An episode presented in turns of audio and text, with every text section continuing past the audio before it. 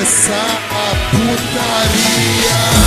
Salve, salve rapaziada, estamos começando mais um NBcast. Sim, eu sou o Eduardo Ritalino Sub-Zero, como estão vocês? E hoje voltamos para mais um episódio. E comigo aqui hoje está meu querido amigo, companheiro de aventura, Riak Camaro, figurante. Fala aí, figura. Pai do Chicamaro. É, estamos aí de novo. Rimou, sabe? Fiquei sem reação. Tava esperando vir um Zequinha aqui, mas eu fui burlado aqui, mas isso é.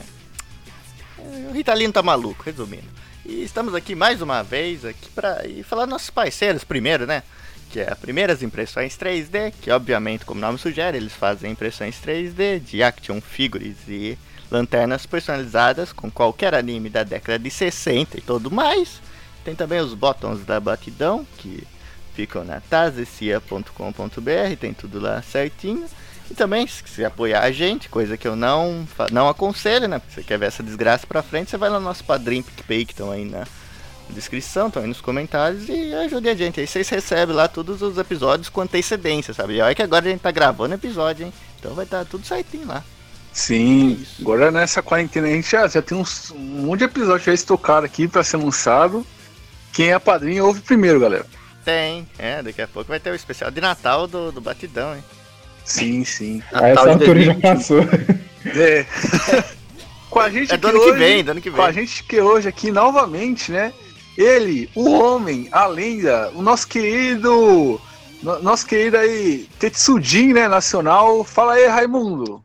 Dane-se o mundo que não me chama Alakazam. Vamos aí fazer um podcast extremamente necessário para os dias de hoje, para o pessoal parar de ficar colocando Naruto na lista de animes mais importantes da história, colocar Boku no Hero, colocar Death Note, que isso aí já, já deu no saco, então a gente vai ajudar as pessoas a entenderem a importância dos animes, sabe? Os, os que, que desbravaram a mata mesmo, sabe? Que, que arriscaram e fizeram tudo ali nos anos 60. Exato, exato. Com a gente aqui hoje está nosso querido amigo retornando, né, lá do Omoshiroi e do Papo de Louco, Luiz Hanzuker. Fala aí, Luiz. Fala pessoal, beleza? Quero falar, deixar uma mensagem aqui que se Naruto fosse bom, chamava Dororo, que nem é tão bom assim. Então, então, fica, fica a mensagem aí pra quem, quem vai ouvir esse cast pra você descobrir que tem muito mais anime, muito mais mangá aí do que vocês estão acostumados. Poético. É, e tem, tem também o, o Sasuke, né? Que lá dos anos 60 também, que por algum motivo é bem melhor que o do, do Naruto, né? Mas isso é, verdade. história. É. Tá, tá cheio de, de Sasuke e Sakura nos animes aí. E também, galera, com a gente aqui hoje, retornando após muito tempo, o nosso querido Daniel Kramer. Fala aí, Kramer. Quanto tempo, cara? É sempre bom estar de volta. Um prazer aí. É, eu não sei me apresentar tão bem quanto os demais, mas é isso aí. E pra você que fala que Naruto é importante, você é ao menos Jojo. Caralho. Você é ao menos Jojo, velho. Tan- Tantos animes aí. Ai, não, não, não sei lidar com essas listinhas de, de melhor anime de todos os tempos. Vocês gostam de se torturar, por isso que vocês ficam procurando essas coisas. Então, galera, hoje, hoje o nosso podcast vai ser um podcast mais que especial, né? Que vai dar início a uma série, né? Que vai ser a gente falando da história dos animes, né? Que a gente vai. A gente pretende fazer uma. A cada 10 episódios, né, Raimundo? É por aí. É, por aí. A cada 10 episódios a gente vai lançar um episódio falando de uma década dos animes. Os animes mais importantes, os mais influentes.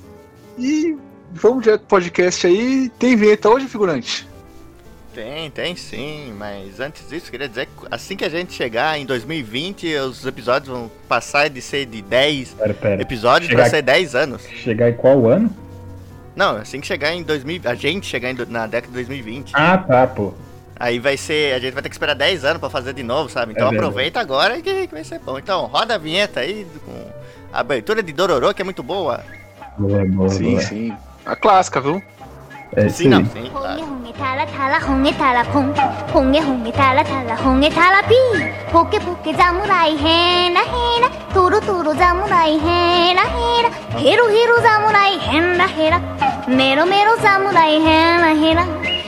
E é, só para contextualizar o ouvinte, a gente teve essa ideia, na realidade, quando apareceu no nosso Instagram uma dessas listas aí de top 10 animes mais importantes e influentes. Aí a gente vai ver a lista tem que lá?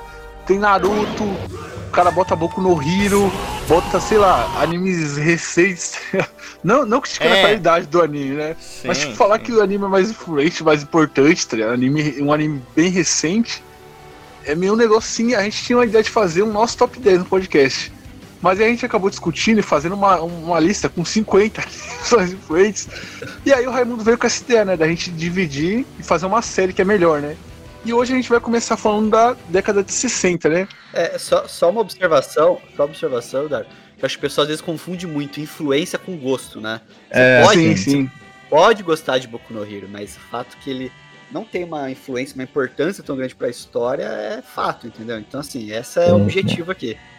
Sim, e o pessoal Exato. confunde também com burrice, cara, porque o que nessas listas tem uns animes assim, anime de temporada, sabe? Anime que tem nem hype na temporada, tem que saiu tipo, sei lá, em 2018, ele foi o sétimo anime mais assistido, tá lá como um dos principais, cara. Não é assim que É. funciona, velho. Eu fico indignado com isso. Fica à vontade em falar que são, são- é o anime mais importante, mas fala que é o anime mais importante da sua vida, sabe? Da sua infância. Isso, É. isso, isso, Não exato. Todo, de todos os tempos. O mundo não gira em torno da, cabe da sua cabeça, sabe? Tem muita coisa além disso. Exatamente. E vamos começar o nosso podcast aqui, né?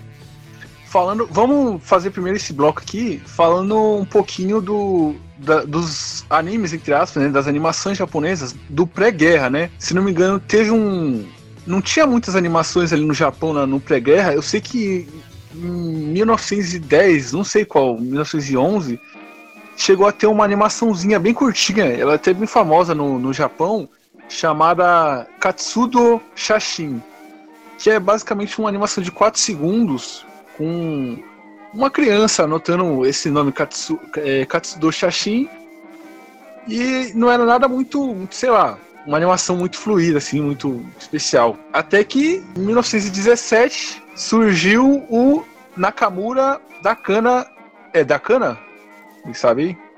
É, da cana de açúcar. É, é, é Nakamura da Kana. Não, Takana. Katana, alguma coisa assim. O Nakamura, cara, o Nakamura ali. De sacana. Ajude É. O Nakam- Só nacional. Nakamura, só Nakamura, só Nakamura. Ele É, o Nakamura ali de 1917, que era, era uma animação ainda. Era, tinha mais, mais tempo, né? Mas ela, ela era bem limitada se você comparar com o que tinha na época, tipo, na, tipo Disney. Até que, tipo, em 1930, 31, 32 por aí, eles passaram a usar a tecnologia que os Estados Unidos estavam usando na época para fazer as, as animações, né? Que aí, aí surgiu o Ogeki. Não, é o Ogeki Ko, Ogeki Kori. No ta... Nossa, eu não sei ler o nome dessa porra. O Goki Ekoro no Tateriki. Como é que é? Ekoro- O Goki Ekoro no Tateriki. Sim. Gokie Koro no Takehiki, de 1931, que era uma animação é, mais, muito bem mais animada, né? Se você comparar com o que tinha na época, se, se olhasse assim, é, você se confundia até com a animação da Disney, né? Porque ela tinha dublagem, ela tinha música, e ela era uma animação bem mais bonita, né? E aí, o que aconteceu, né? Começou ali, né? em 1900 a gente já tá em 1930, negócio feio aconteceu ali, então uma, uma, uma tal de Segunda Guerra Mundial ali, né? No... e o Japão estava no eixo, que é o lado contrário, que é o lado que perdeu a guerra, né? Lado errado. É, o lado errado, exatamente. Perdeu até errado. É o lado que perdeu a Se guerra. tivesse vencido, velho. Oi? Se tivesse vencido, aí não ia estar errado, pô. Lado do erro. É. Exatamente. Ah, A gente ia até errado se tivesse descido. Sim. E aí, em 1948, né? é, o Japão, na sua retomada ali no pós-guerra, surge a Japan Animated, Animated Studio, que depois ela foi comprada por uma empresa aí que, não sei se vocês conhecem, chama, chamada Toei. E aí rolaram outras animações ali na. Rolaram algum- algumas animações ali na década de 50, tipo o Mogura no Adventure e o Haku Jaden. Beleza. Aí a gente entra na década de 50 aqui, porque o negócio é o seguinte: na década de 60 já tinha tido essas animações aí mais japonesas, mas aí na nossa história aqui entra uma figura muito importante, né? Que é um senhorzinho aqui chamado Osama Tezuka. Não é, figurante? É o seu Juca. É, o seu Juca. Eu Sua sei. boina e seu óculos. Sim, sim. O, o cosplay do Chico Xavier, né, pô? É, com boina, com óculos. E, pô, é, é interessante que nessa época aí, nos anos 60, é, a Warner já tava fazendo muito sucesso, a Disney já tava fazendo muito sucesso, então o Japão meio que tava tentando emular é, o estilo do, dos Estados Unidos. E se, se você pegar a maioria desses animes aí dessa época, você vai ver que, é muito, que eles são muito parecidos com os animes americanos. Como, por exemplo, se eu for pegar, por exemplo, o Alakazam The Great, ele é uma animação, assim, muito próxima dos, dos longa-metragens da Disney, sabe? Tem até musiquinha e tudo, o vilão ali, o, o Rei Touro, ele, ele parece bastante o, o bafo da, da Disney, sabe? Então Muito. tem um monte de, de, de elementinho ali que lembra muito a Disney. E esse filme, Alakazam The Great, ele é baseado no, num mangá do próprio, do próprio Osamu Tezuka, que chama Boku no Son Goku, que é um- uma adaptação, como dá para perceber pelo nome, de, de A Jornada ao Oeste. Só que, assim, o filme, ele tenta resumir bastante ali a Jornada Oeste, sabe? Geralmente a maioria dos filmes, eles, eles adaptam ou do momento que o, que o Sun Wukong nasce até ele ser preso ali, né, ser condenado, ou é, do momento que ele, que ele é liberto da prisão até o fim da, da jornada oeste, propriamente dita, né? Esse aqui ele adapta tudo, é desde que ele nasce até o fim da jornada, sabe? Então fica um negócio muito corrido mesmo. E a gente já percebe que nessa época os americanos já estavam com aquela mania de trocar o nome dos personagens, né? Por exemplo, os americanos não queriam chamar o Son Goku de Son Goku. Aí batizaram ele de Alakazam. Aí, É, eu, eu quando fui assistir esse filme, eu, eu não entendi isso também. O nome dele é Lacazan, tá ligado? Não faz sentido nenhum. não, não faz sentido. Aí tem outro personagem ali que é um herói que luta contra ele que- na, na jornada ao oeste, né? Que é o Shen. E eles batizaram ele de. Os americanos batizaram ele de Hércules. Do nada, velho. Hércules. O que, que tem a ver com? É, não faz sentido Não, algum. os americanos, os americanos são tipo o Silvio Santos nomeando o filme aqui pra gente, né? Só umas mudanças assim. Só na cabeça deles faz sentido. Perfeito. É, É, e fala que o vilão final ia ser o King Size de, de Niterói, né? Ia ser o vilão final. Sim, ali. sim. O Ben Rui seria o charreteiro do rei. E só, só completando o que o Eduardo falou aí, né? Ele falou do período da guerra, tudo mais, do que veio antes da década de 60. Tem uma questão interessante também que a gente acaba, às vezes, esquecendo, né? Que muita coisa que a gente tem hoje em dia, que foi criado e desenvolvido, foi por conta da guerra em si, né? E o Japão, em 41, fez o ataque em Pearl Harbor. E em 42 foram criados filmes animados para exaltar os feitos japoneses na guerra, né? É, um deles foi o Momotaro no Miwashi, é, e depois em 45 teve meio que uma continuação que era o Momotaro Yomo no Shinpei, que foi o primeiro é, desenho animado com áudio. Só que acontece, era desenho tipo de 4, 5 minutos, porque era muito caro. Tipo, você fazer é, é, uma animação dessa era quatro vezes o orçamento de fazer um filme com pessoas, que você era muito mais barato. Aí o, esse tal de Tezuka, é esse tio da boina aí, sabe? Que vocês falaram? É, ele pegou e falou em. Pegou assim e falou: Ah, peraí, vou criar meu estúdio aqui. Ele criou lá, foi lá, criou a Mush Productions, que ele queria que, como até o Raimundo falou, queria que fosse a Disney japonesa, né? Tipo, em questão de estética, de magia, tudo mais. Aí ele foi lá e quis oferecer. Falou, não, vamos lá, vamos fazer, compra o meu, meu programa aqui, eu quero fazer um desenho. A ideia dele era fazer desenhos é, semanais, né? Séries semanais de 20 Sim. minutos. Aí os caras falaram, não, não, é muito caro, não, é muito caro, tipo, é 2 mil ienes. Se fosse um ator, eu vou pagar 600 mil ienes. Fazer, não, eu faço, com 600 mil ienes eu faço. sim. Cara, fechou então, daí fechou. Aí nesse fechou, ele foi lá e falou, caralho, fudeu, não tem como fazer com 600 mil ienes. Aí ele conseguiu pensar umas ideias que a gente vê até hoje nos animes. Sim. Que ele criou o conceito de abertura e encerramento, né? Que aí você tem uma abertura que você repete nos episódios.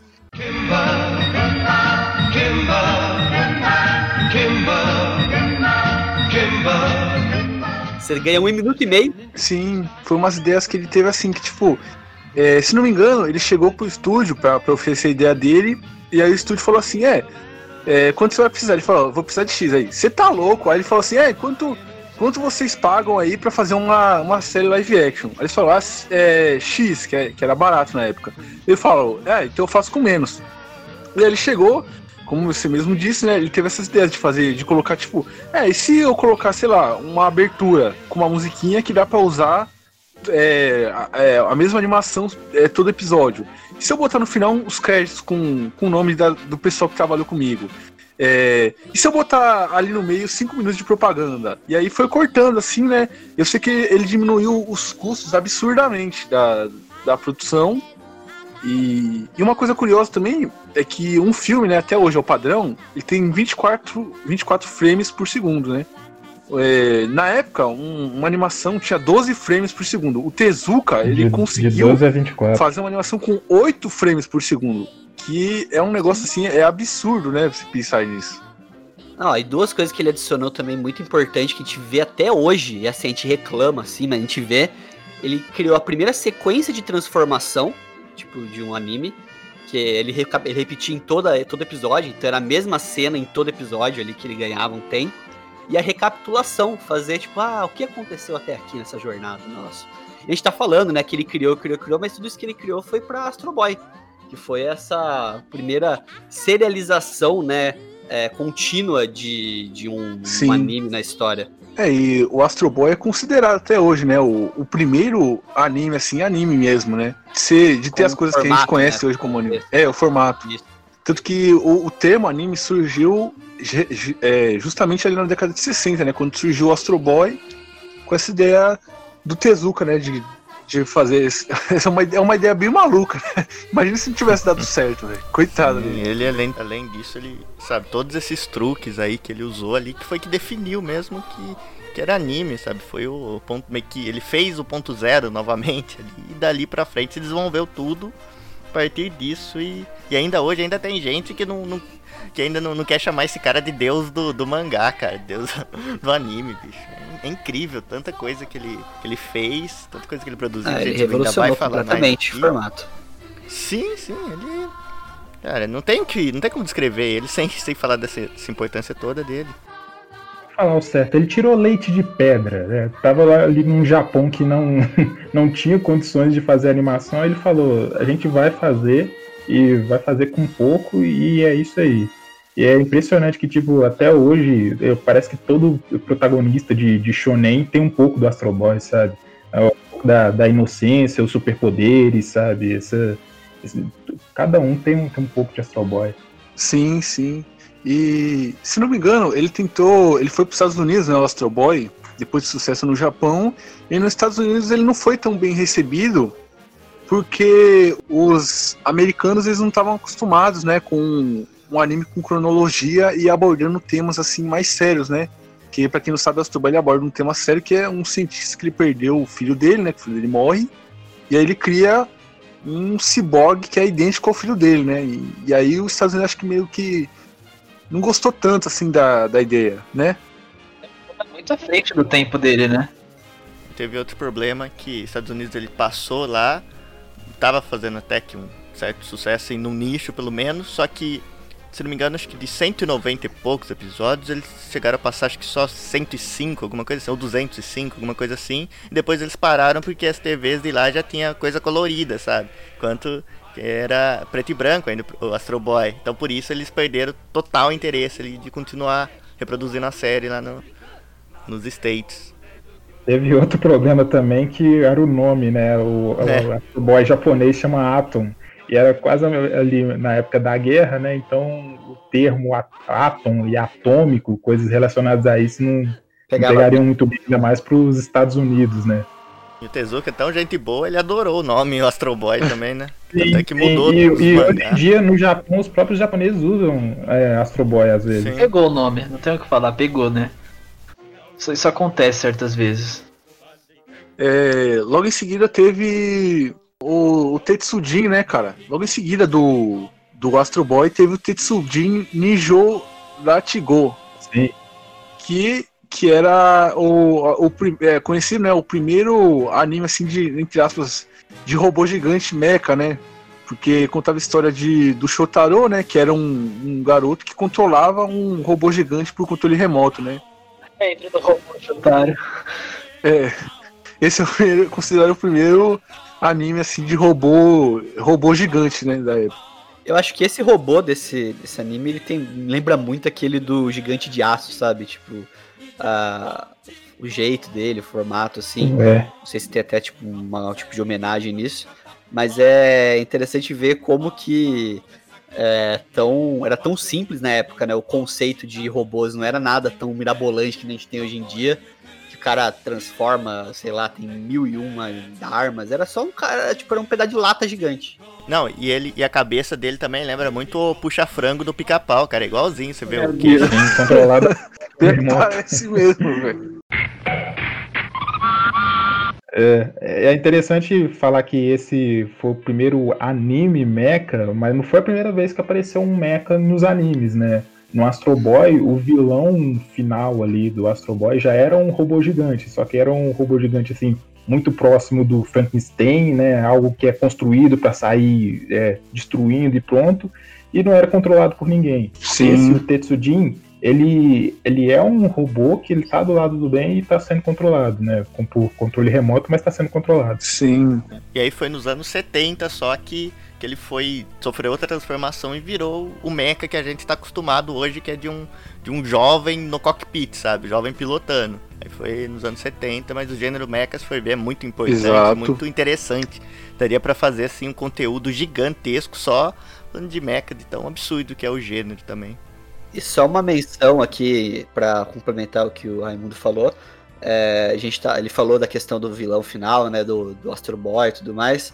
É, se vocês quiserem conhecer um pouco mais de Astro Boy, né, e tem um pouco de, talvez, vou falar preguiça, mas não querem assistir e tudo mais, querem ver uma versão um pouco mais ah, atualizada um pouco uma visão diferente da história, recomendo muito vocês acompanharem pelo menos alguma coisa do Astro Boy antigo, pelo menos um resumo, ver os episódios e procurar ler é, Pluto de Naoki Urasawa, que é um mangá que é com autorização do filho, né, do, do Tezuka, é uma releitura um pouco mais é, policial, um pouco mais, vamos falar assim, entre aspas, adulta da história do Astro Boy, Sim. que é uma visão bem diferente, bem legal, que tipo, É. mostra um outro lado, assim, né, da, da, daquele tipo de história. E eu achando que ele era só um cachorrinho amarelo engraçado, hein? Cachorro amarelo. É. Inter- Deus. Mas é interessante mesmo, cara. Pluto, assim, já saiu aqui no Brasil, já foi publicado aí pra quem quiser, ó, mangá físico, né? Lembro que na época eu fiquei muito atentado a comprar, mas tava meio carinho, eu já tava acompanhando outros, acabei deixando passar. Mas tem aí, né? As internet vocês acham, né? E, Prioridades. e uma Era coisa que- Turico, Era Turico ou Pluto, então... é. Duro que não, ironicamente, eu quase cometi esse erro de comprar a coleção de Toriko ao invés da Yu Hakusho, mas isso não vem ao caso. Esse erro? Mas assim, Isso eu não é um erro. Não, eu qua... Não, sim, sim, sim. Foi, foi, foi por ali, foi por ali. Pelo menos eu não comprei o Death Note que tava ali também.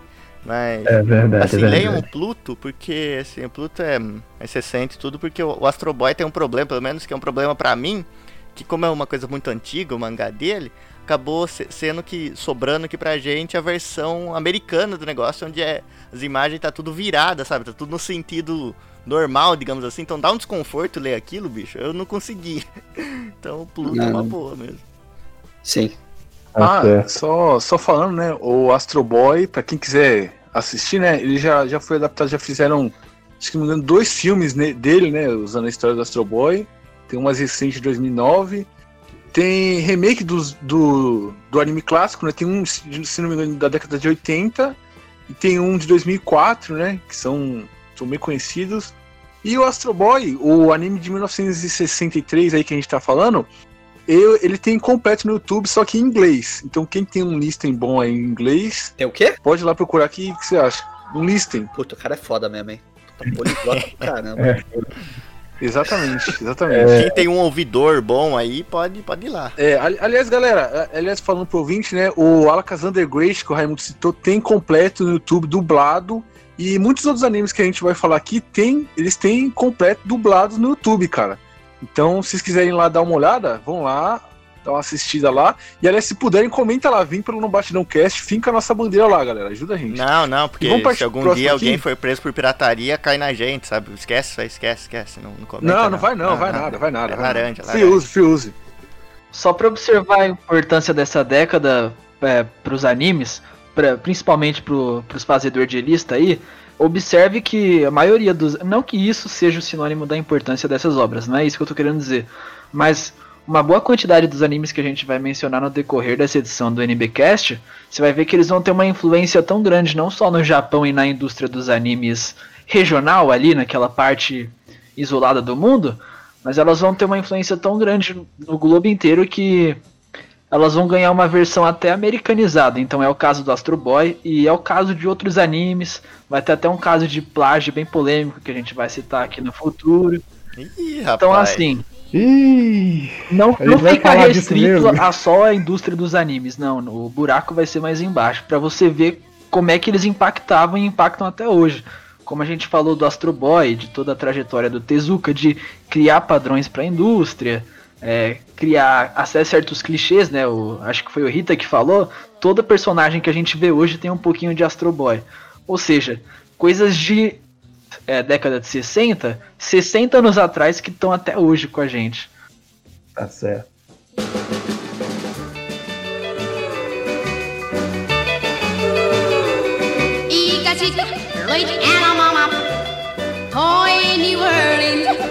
Agora vamos para o próximo, que é falar do, do oitavo homem, né? Sim, É, Raimundo. porque esse foi muito. Esse, esse incrível é, super-herói que é considerado um dos primeiros super-heróis japoneses. Ele precede até o Kamen Rider, sabe? E vou contando aqui um pouquinho da história dele e ver se você consegue notar semelhança a alguma coisa aí que você conheça aí por aí, por, por coincidência ou não. Ele era um detetive que ele foi atropelado, morreu e foi transformado em um robô. Se isso te lembra alguma coisa aí, talvez americana, talvez seja só coincidência, né? Mas é incrível, né? Como é, a gente percebe que esses animes, mesmo antigos, eles influenciam tanto a cultura pop internacional, né? É impressionante. E uma coisa interessante do Oitavo Homem é que ele ganhava poderes com o cigarro, né? Isso aí que eu acho que é o mais Seu mal, de fato. absurdo dele. Sim, sim. E ele ali foi o primeiro super-herói ciborgue. Assim, um dos primeiros, né? Como o Raimundo falou, do ciborgue, que é o negócio do Robocop, é o Giban, sabe? Esses camaradas aí, mas sim, a gente até aqui fica meio com receio de, de falar Robocop, porque parece que hoje em dia você fala que qualquer coisa americana foi totalmente chupinhada da japonesa, parece que já vira uma guerra, cara. Assim, uma coisa tão simples de ver, você não pode falar, então é complicado, né? É engraçado isso. Sim. Assim, eles podem falar que os japoneses copiaram, os japoneses falam no que eles copiaram, qualquer lugar do mundo fala, mas se tocar ali nos Estados Unidos, falar que ah, eles estão copiando, parece que por algum motivo Não, ele- eles não admitem, cara. Eles cara, não admitem. o Tezuka, cara, o Tezuka falou que queria fazer uma Disney no Japão, cara. Ele, Sim. ele se falou que se inspirava. E os caras não, não admitem, cara, que copia, velho. Isso é muita cara de pau. Cópia É. não, comédia. Inclusive no próprio. No próximo anime que a gente vai citar, o Tezuka admitiu. Eu tava me inspirando em. em- como é que fala? Em Bambi, sabe? Ele admite Sim, mesmo. sim, ele não tem problema nenhum com isso. Podemos já partir pro comedy. próximo, né? Sim, sim. Alguém quer come- comentar alguma coisa aí do oitavo homem? A gente pode passar pro próximo. Era mais isso, né? Era mais isso mesmo, dele ter, assim, sido, inspi- um inspirador esse pro, pro Robocop, que é um, assim, uma coisa icônica pra caramba, cara. Os caras ficaram a vida inteira falando que o Giban copiou o Robocop, não sei o que tem, e quando vai ver tem o oitavo homem também, cara. É impressionante isso. Sim. Caralho. Não, e, e só falar, né? O oitavo homem aí, eu não sei, ele me lembra um pouco, né? Não sei se ele foi inspirado no, no 007, né? Que nessa época o, o autor já estava escrevendo os livros, não sei se, se teve alguma inspiração, né? O, o autor do oitavo homem, mas ele me lembra um pouco ali, né? O, personagem, tá E o ligado? próprio estilo mesmo, você vê que ele é, esse é um anime Sim. mais paradão, né? Um anime mais de diálogo, um anime bem diferente, assim, bem interessante. Você vê o ritmo dele, que é muito mais falado, tem negócio de espionagem, tudo, de ser mais um pouco mais pé no chão, mesmo com um homem ciborgue que fumante. Ele ainda era um pouco mais pé no chão. pode, não, pode não acreditar no que eu tô dizendo. Cyberpunk Sim. Ele não tem pulmão, sabe? Então ele pode fumar. Tem É Cyberpunk. verdade. É. Exato. Perceba como é, cu- é curioso, né? Desde a década de 60, a gente já falou do Tetsujin é, Nidio Hachigo, já falamos do Astro Boy, agora a gente tá falando desse. E beleza, pra gente é trivial, é comum porque a gente tá em 2020 e robô é uma realidade pra gente. Mas a gente tá falando de uma época que robô era algo totalmente abstrato, então. Não existia isso, isso aí era uma coisa que só existia nos desenhos mesmo, não tava na realidade. Então, eu não sei, eu não sei nem de onde eles partiam pra, com esse tipo de ideia, pra inventar esse tipo de coisa. Os caras estavam muito à frente do tempo e é algo que a gente vê até hoje na indústria, né? A- Animes, até o Sword Art Online tá entrando numa discussão dessa, claro que muito mais aprofundada, é, embasada na, na, nos dias de hoje, que é sobre inteligência artificial e tal.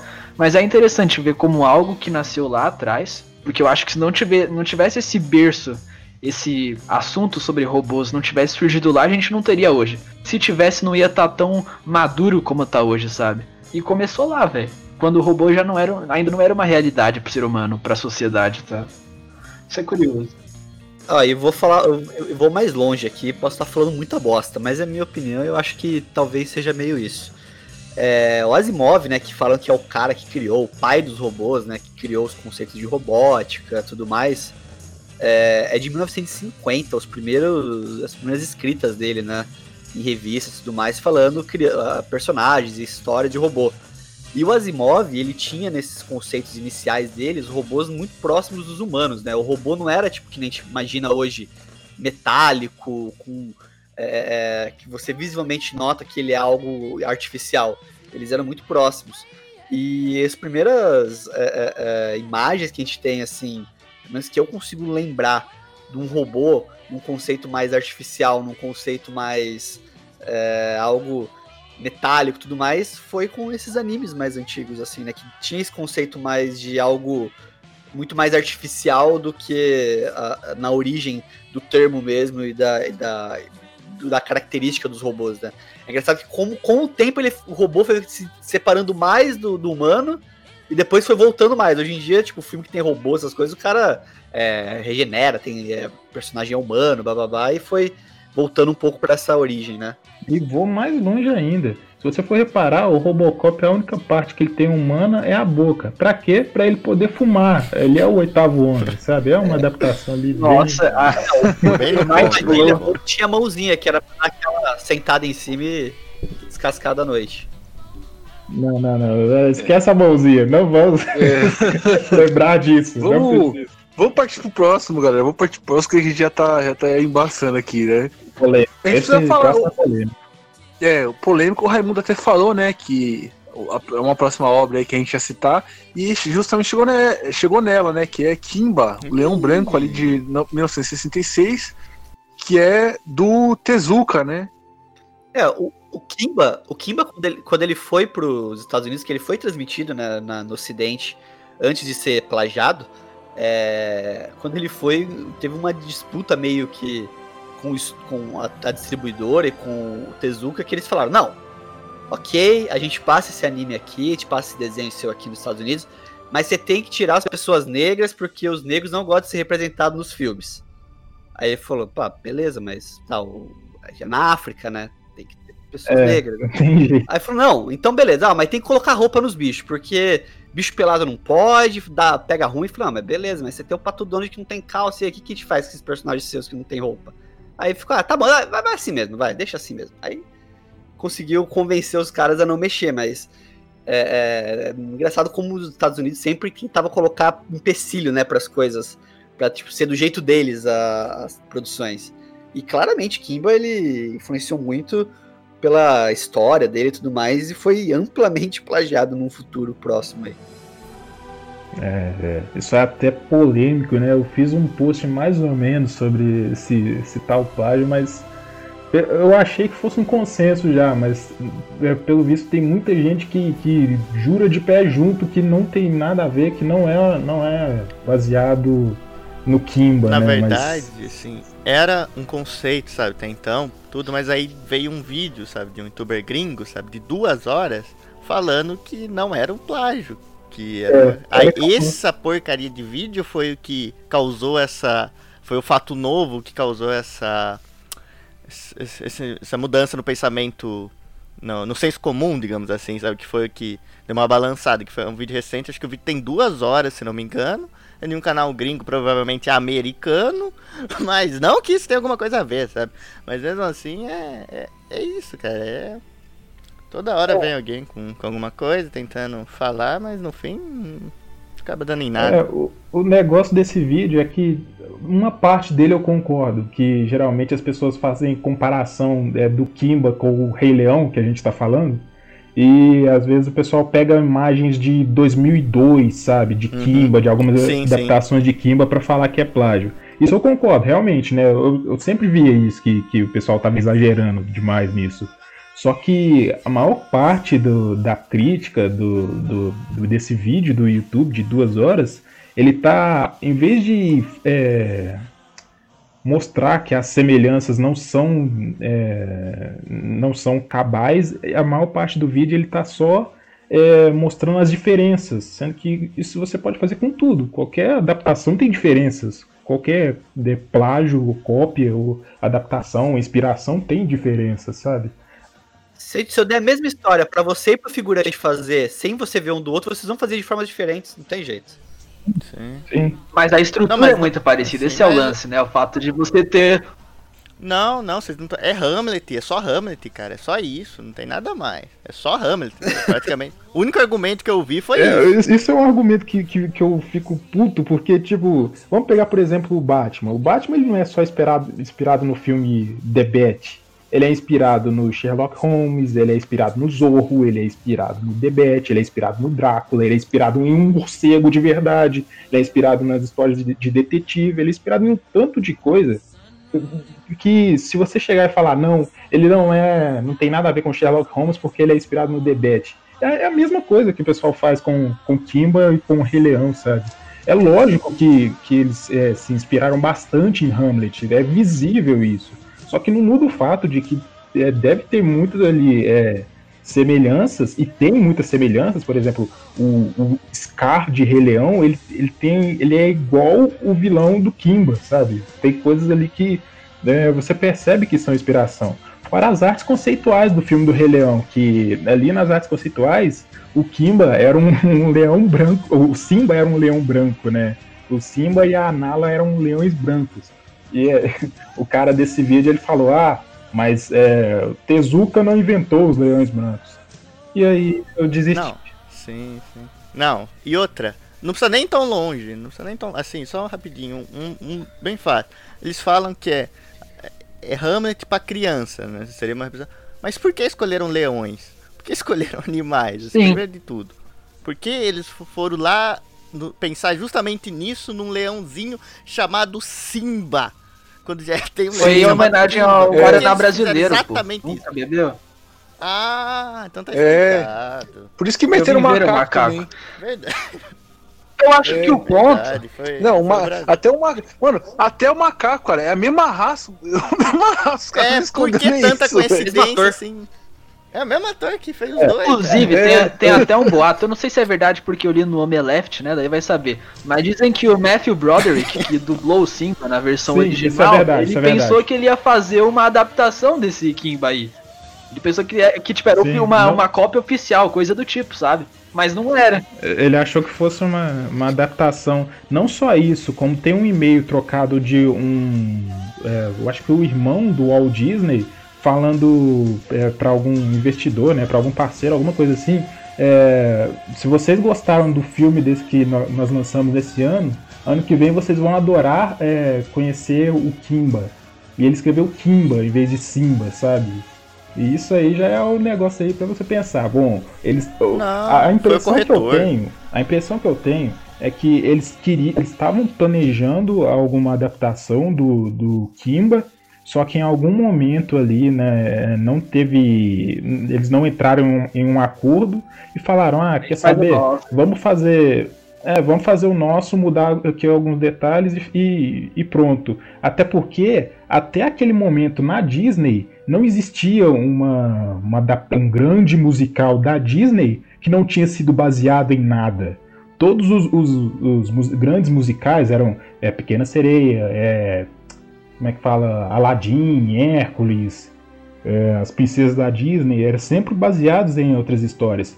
Então por que que o Rei Leão não seria baseado é, diretamente em, em outra história, em vez de ser só inspirado, como é, querem dizer que foi inspirado em Hamlet? E é importante mencionar que o problema não é se inspirar. É. É, igual um dos nossos colegas aqui falou anteriormente, o Batman teve diversas inspirações. E esse que é o legal, você pegar um pouquinho de cada obra e fazer seu próprio Frankenstein. O problema é quando você bebe muito de uma mesma fonte e aí teu projeto perde toda a originalidade, entendeu? Não, eu acho que o principal é Sim. eles não quererem Não, é, admitir, a gente tá- sabe? Era só dar um crédito ali. Sim, Sim. admita. queria, era só uns créditos, eles, eles nem estavam pedindo dinheiro, era só falar ali, ó, no, no final dos créditos ali, ó, é, agradecimentos especiais Cita ao nós. Tezuka. Pronto, tchau, só isso. Sim. Não, e a gente tá falando dos animes dos anos 60, né? E, e é exatamente isso, cara. Os animes que eram depois desses aqui beberam muito da fonte de inspiração desses aqui. Mas não foi plágio, porque eles pegaram esse daqui, eles pegaram outras ideias, colocaram, foram criando e foram transformando. Não foi, não foi um plágio propriamente dito, né? E como vocês falaram, né? O Kimba é, é, tem até uma discussão aqui, uma, uma discussão não, uma conversa aqui do Kimba, que até o, o- não sei quem falou que o dublador chegou pra dublar o Rei Leão e, e achou que ia dublar o Kimba, né, cara? Ainda mais no, que em animação original você- não tá vendo o personagem, né? Então ele realmente achava que era o Kim. Sim, Você tem que vingar minha morte, Kimba. Quer dizer, Simba.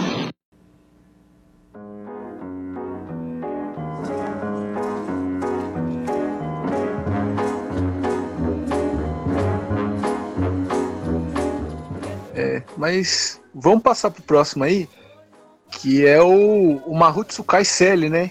Que é de 66 também, que foi o primeiro anime de Garota Mágica. Se puder aí, o editor, trocar a abertura desse anime, porque essa, a- essa abertura é muito boa e acho que todo mundo conhece.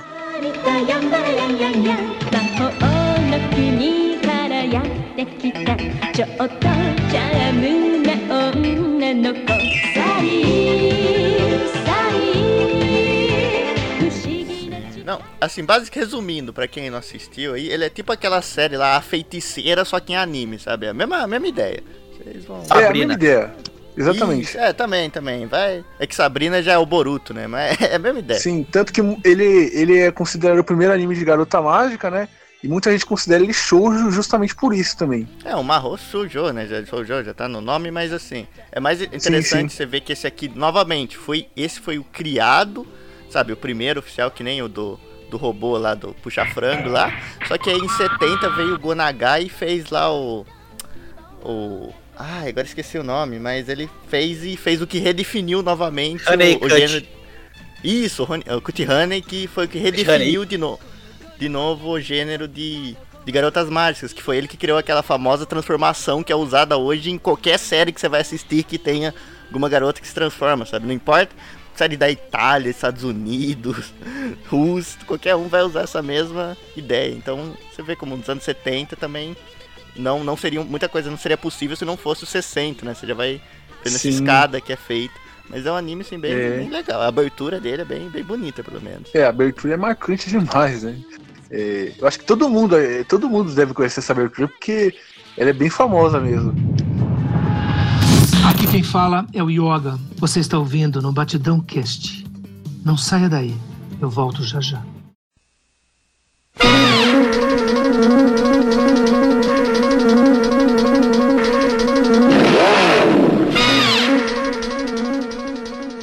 E partindo agora para 1967, é, tem, temos quem? Speed Racer, né, cara? Esse todo mundo conhece. É impossível ninguém conhecer esse aí, cara. Mac Go Go Go. Vocês podem me acusar de heresia, mas eu só conheci isso por causa das produções norte-americanas e só depois de velho eu fui descobrir que tinha origem lá no Japão.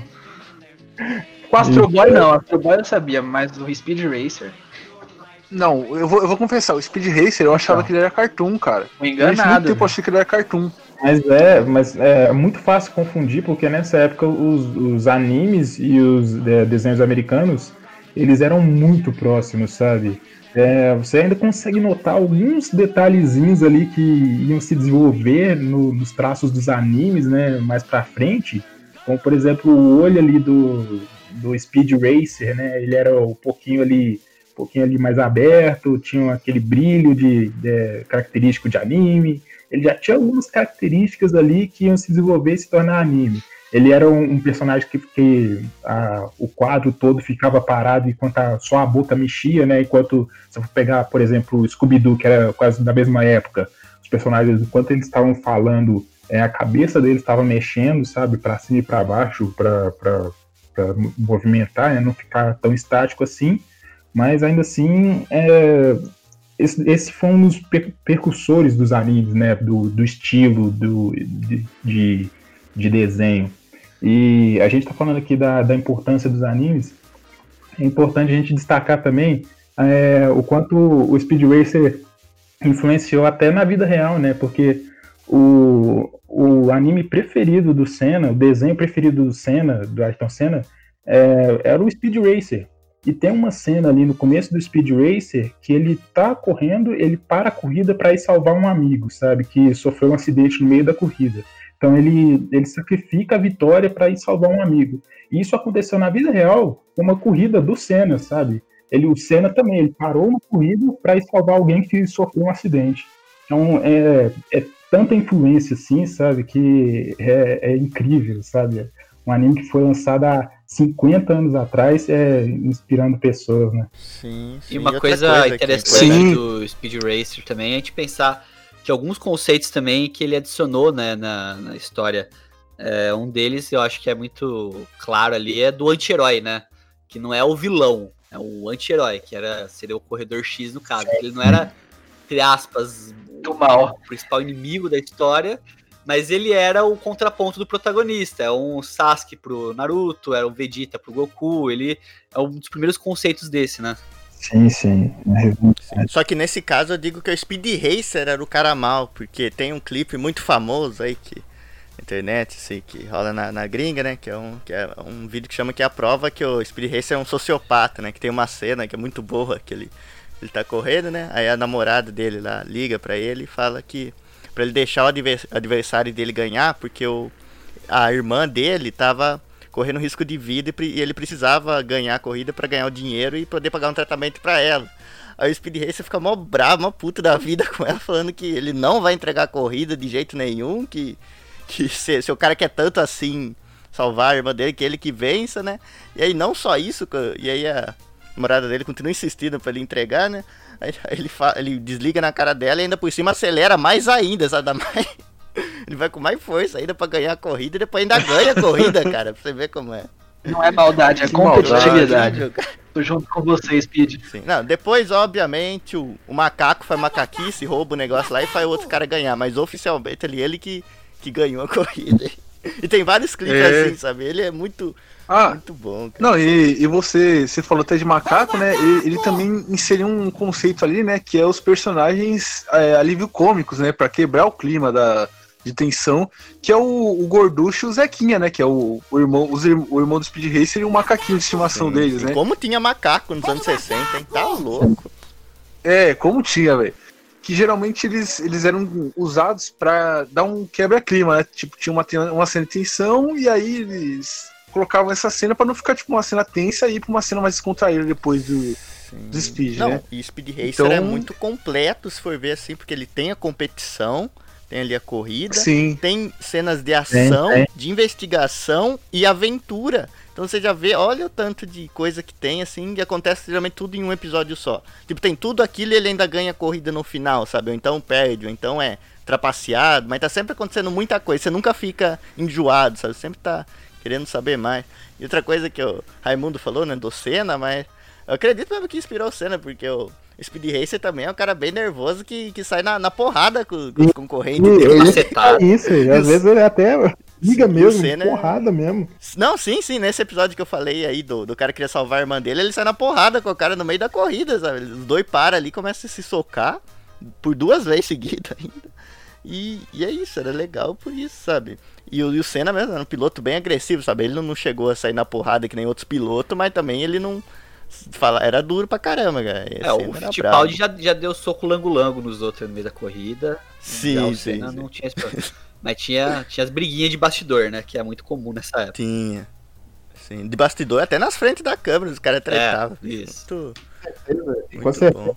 Ah, e eu tenho e uma. com certeza o Speed Racer deve ter é, influenciado um monte de obras americanas aí, tipo o, o Hot Wheels, sabe? Com aquelas corridas, com aquelas pistas absurdas, com carros que, que fazem trapaça. A corrida maluca também tinha um monte de coisa assim, né? Os Sim, sim. que é sim. todo, todo equipados ali pra destruir o inimigo. Sim. Não, e, e tem personagens ali exatamente assim, bem- muito parecido com os caras da co- com o jeito que aparece na corrida maluca, sabe? Uns, uns caras assim que aparecem por, por um episódio no Speed Racer, por exemplo, e faz alguma coisa. Então é, certamente inspirou muito, e me corrija se eu estiver errado, mas acho que não tem nenhum outro anime de corrida mesmo, né? Michel D, né?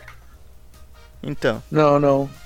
Não, Intel D foi. Não, então, claro, nessa claro. época, pô. Mas É, dos anos 90. Não, sim, sim. Mas foi um. Certamente foi inspirado também, mas é, é muito legal ver isso. E eu tenho uma história muito particular, assim, com Speed Racer, sabe? Porque quando era criança, o, o, o Speed ele me ensinou matemática, cara. Como que ele Sério. É que eu. No dia das é crianças. figurante? Não, é que no, ele me ensinou matemática, porque no, no Natal, né? Quando eu era criança, minha mãe sempre guardava um dinheirinho pra me dar um presente, né? E eu podia escolher, sabe? Assim, falava o que eu queria. E eu tava em muita dúvida, sabe? Que eu não queria, mais- já não, não, não sabia que eu queria, tava em dúvida.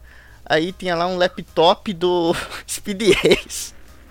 sabe? Que nem aqueles laptops da Xuxa. Só que, que o do Speed Racer. Aí eu falei, ah, vou querer aquilo. Aí minha mãe comprou, era um laptopzinho que tinha um joguinho de matemática, cara, com a voz do, do Speed Racer ali, era, era legal.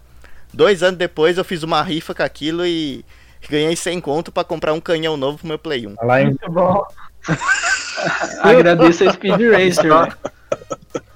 Só, Sim, muito obrigado, É. Speed Racer. Muito obrigado, meu amigo.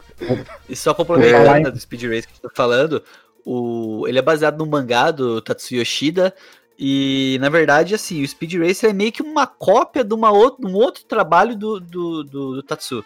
Porque ele tinha um mangá que chamava Pilot Ace, que fez um certo sucesso, mas não foi tão bombástico quanto o Speed Racer. Aí depois ele pegou, aproveitou a mesma base da história, que era de corrida e tudo mais, ali de personagens, e criou o Mac Go Go Go, que é o Speed Racer. É assim. Tipo, e o figurante tinha falado de vozes aí, é bom lembrar também que é, ele foi um, um dos primeiros animes a chegar no Brasil e, por consequência, ele teve muitas dublagens aí. Passou por muitas. Sim, sim. Não, e Sim. isso que o Raimundo falou é importante porque provavelmente os seus pais e seu, seus avós aí, dos ouvintes, são os primeiros otakus e nem eles sabem Sim. disso, bicho. Porque tem muita gente aí que esses animes fizeram sucesso pra caramba aqui no Brasil, sabe? Mas tem vários aqui que a gente vai falar que veio pro Brasil na década de 70, né? Mas que marcaram a infância de muita gente aí que hoje já, já tem bem mais idade, sabe? Então foi. Eles já gostavam de anime. Sim, mas, mas só, só citar aqui mais algumas curiosidades. Ele fez su- tanto sucesso nos Estados Unidos que os, os americanos fizeram um desenho de Speed Racer também. Eles mesmos produziram o próprio Speed Racer deles. E aí, não Sim, sim, na Nickelodeon, né, se não me engano. sei. Mas tem um lá deles. Ah, virou uma festa. Tiveram diversas animações, teve até o filme lá É. dos caras do Matrix. Mark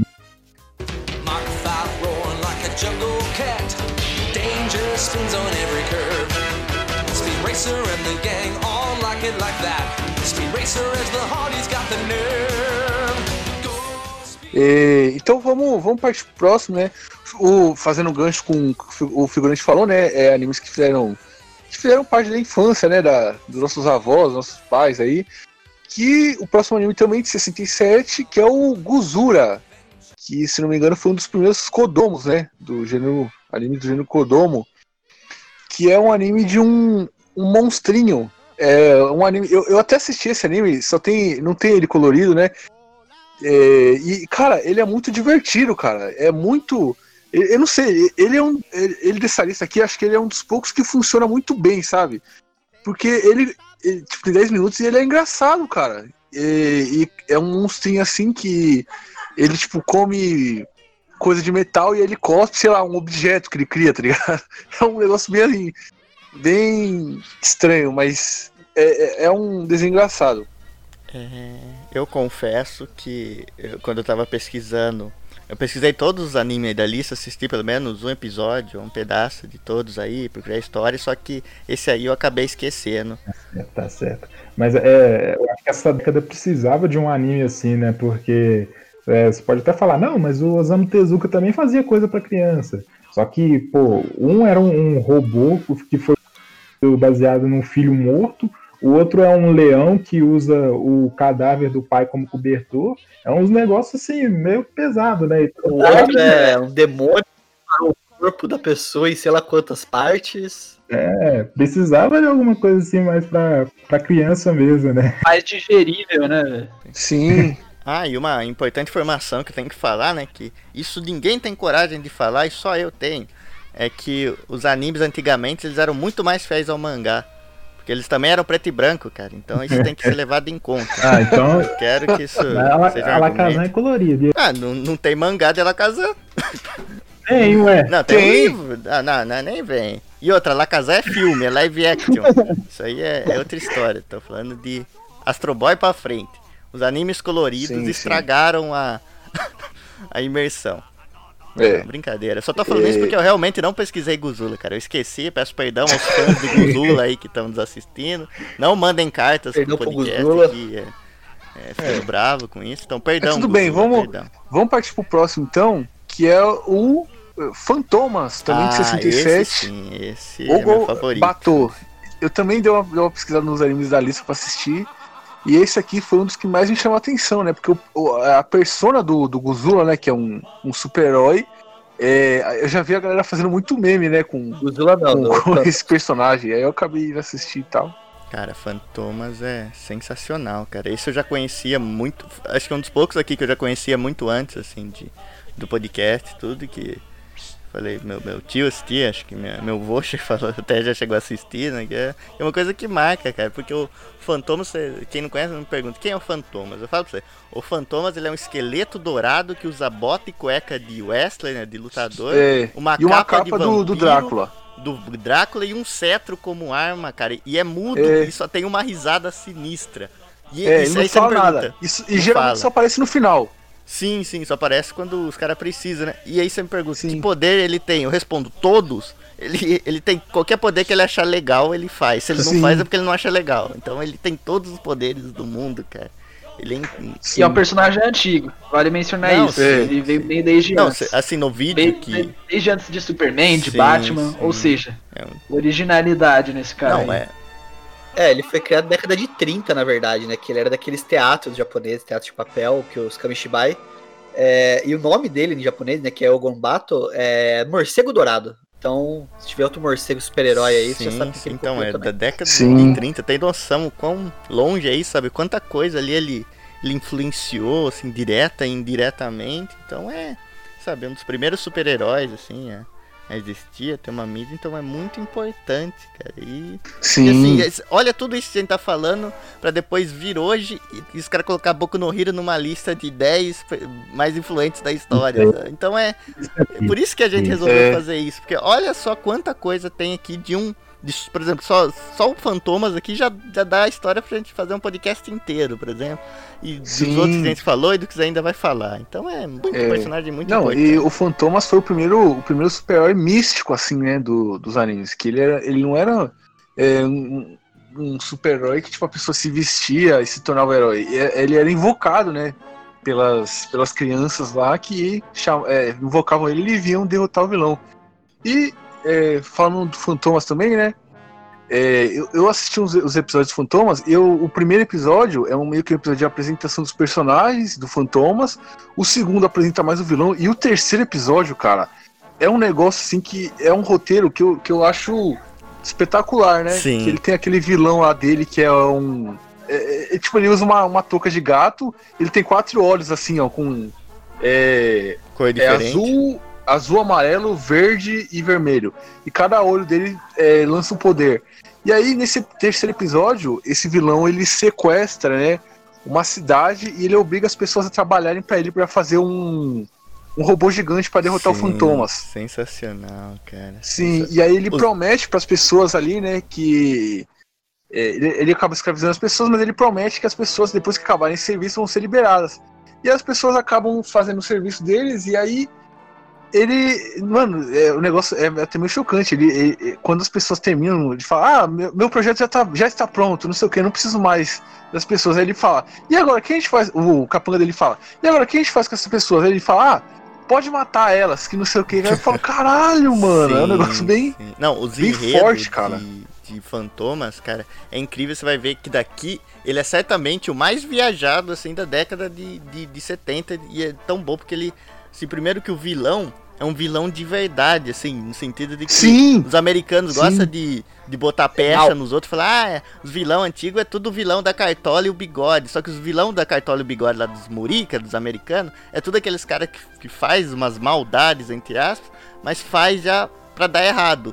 Enquanto isso, tem o vilão do Fantomas que você vê, ele não tem moti- muito motivo, ele não tem muita coisa, mas ele é mal de verdade, ele faz maldade, ele mata as pessoas. É um vilão que dá pra levar a sim, sério, né? Sim, cara, ele, ele, Sim. cara, ele, ele secou o mar uma vez por, por sem motivo nenhum, sabe? Ele ataca É os ele- prédios. É. Que ele queria. Se não me engano, ele queria é, é, dominar o mundo, né? E ele Sim, queria é, derrotar é, o Fantomas. sim, sim, e ele é faz uns negocinhos absurdos, cara, na- na, Absurdo. maldade. E tem também o, pra mim, que acho que é o personagem que eu mais gosto, que é o arqui-rival do Fantomas, que é. Esqueci, esqueci o nome dele, é o Dr. Morte, se não me engano, que é aquela que é igual ele, Isso. só que prateado, né? É tipo quando você escolhe o meu personagem em jogo de luta. E, Sim. ver os dois saindo na porrada, cara, é incrível, bicho. mano. Os Fred Mercury prateado Origins. Exato, exato. Tipo, é, no Pânico tinha um dourado, também tem um prateado. É, tudo conectado, tudo conectado. Porque é, agora a gente já vai entrar em outro anime, que é de 67, do Gonagai também, considerado o primeiro shoujo oficial, que é A Princesa e o Cavaleiro, né, cara? Do Tezuka, no caso, né? O Gonagai não. É do Desculpa interromper seu gancho, eu não posso deixar de falar uma coisa antes da gente terminar de falar Do Tezuka, do do Tezuka. Fan- Isso, obrigado. pode deixar de falar uma coisa, cara. É uma caveira que usa capa vermelha e é sorridente. Você já viu isso em algum jogo indie por aí? Eu acho que você já viu. Eu acho que você já viu. Talvez um É, cara chamado Papai aí seja, seja inspirado nesse personagem aí. Sim, e pra quem Sim. só conhece o esqueleto do He-Man, que é um outro grande personagem, mas também o esqueleto tem muita. Pegou muito do Fantomas ali, bicho. sim. Até o esqueleto, Mas- cara, como que pode? O personagem você, você pensa que é tão autoral assim, que é o.